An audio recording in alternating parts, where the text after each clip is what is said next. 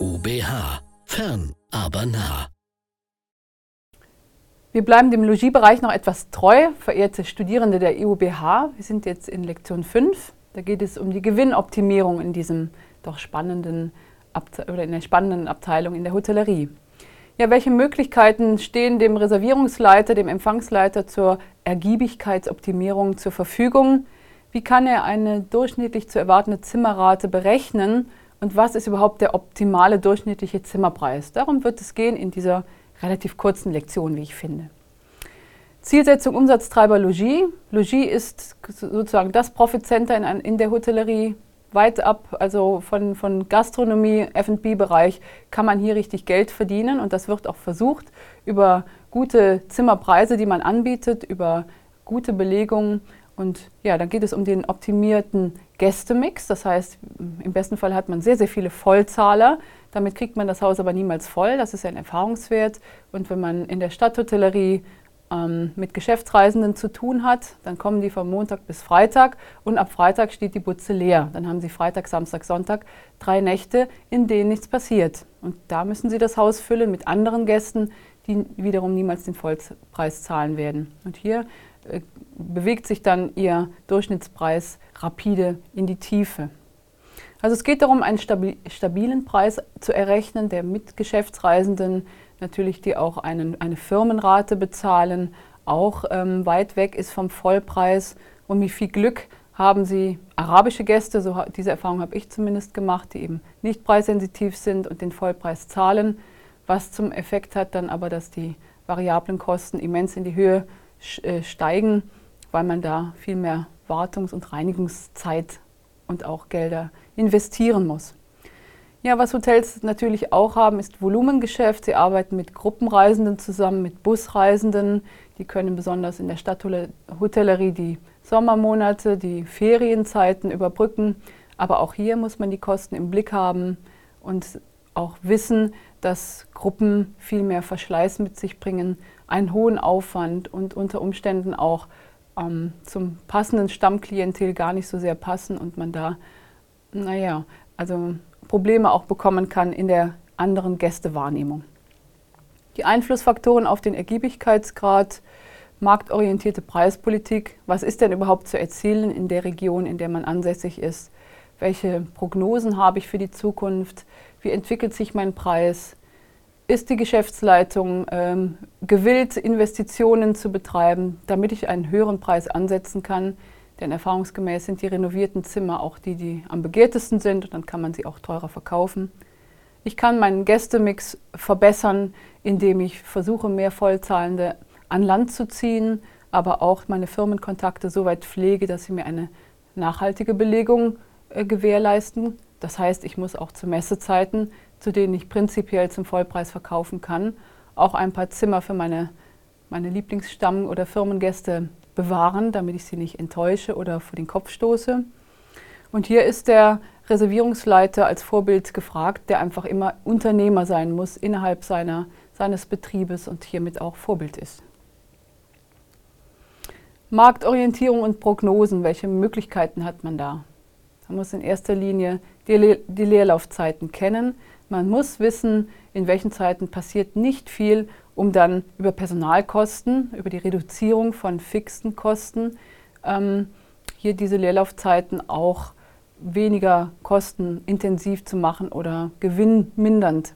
Hier kann man zum Beispiel seine Mitarbeiter in Urlaub schicken in diesen Zeiten und mit einer kleineren Belegschaft diesen Betrieb am Laufen halten und dann wird auch kein Reservierungsleiter bewusst jetzt hier versuchen, den Monat zu füllen. Volumengeschäft als Notlösung ansehen. Man kommt nicht drum herum. Manche Zeiten muss man einfach überbrücken. Aber auch hier sollte, sollte es nicht das Hauptziel sein, Belegung, egal zu welchem Preis. Die Pflege der ähm, Online-Buchungsportale ist auch immens wichtig. Hier darf es keine Widersprüchlichkeiten geben.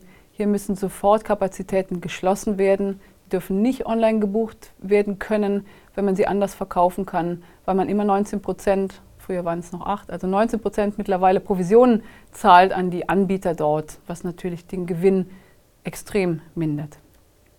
Ja, Forecasting, das macht man kurzfristig und mittel- und langfristig.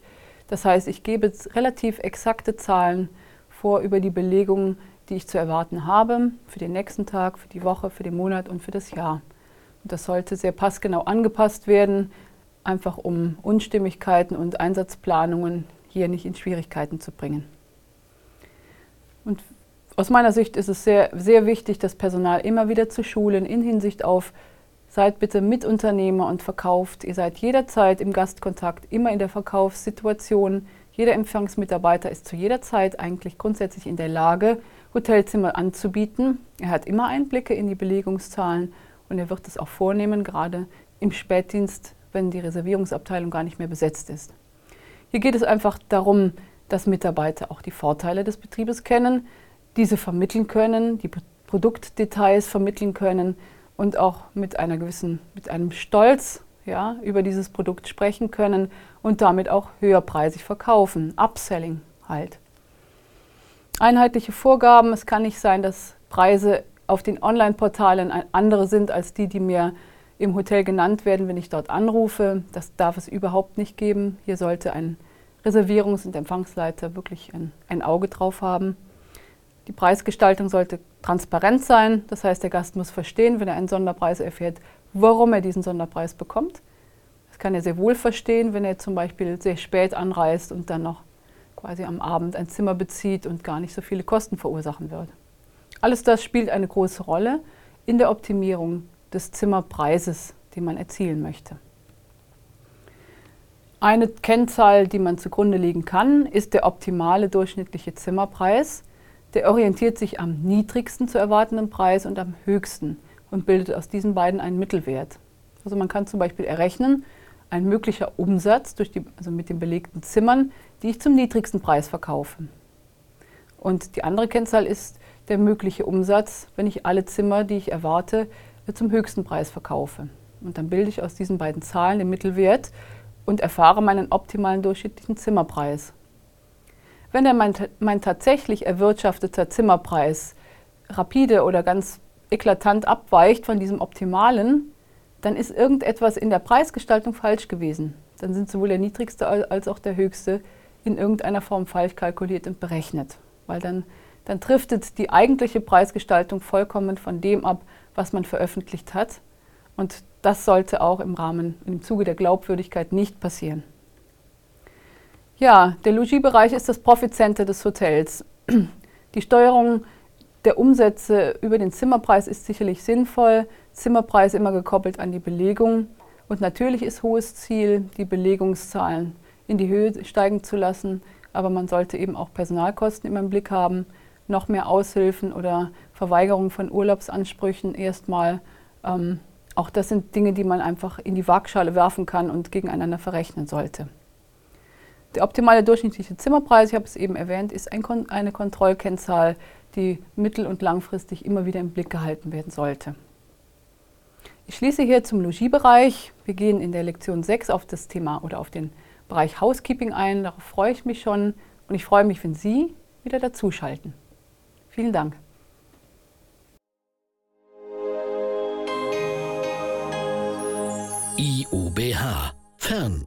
Nah.